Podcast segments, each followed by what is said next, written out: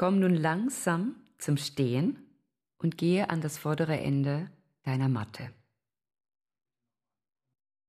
Um deinen Körper in Schwung zu bringen und die Energien anzuregen, wirst du jetzt das Sonnengebet üben.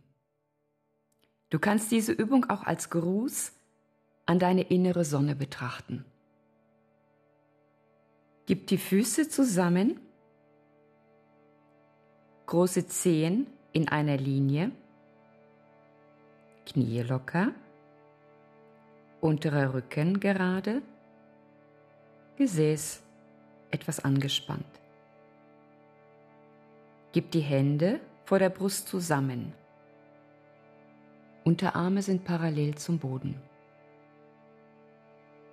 Atme tief ein und aus.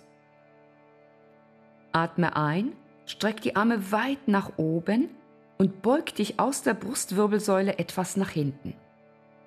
Ausatmen, Arme senken, Hände neben den Füßen auf den Boden. Fingerspitzen und Fußspitzen in einer Linie. Knie können leicht gebeugt sein.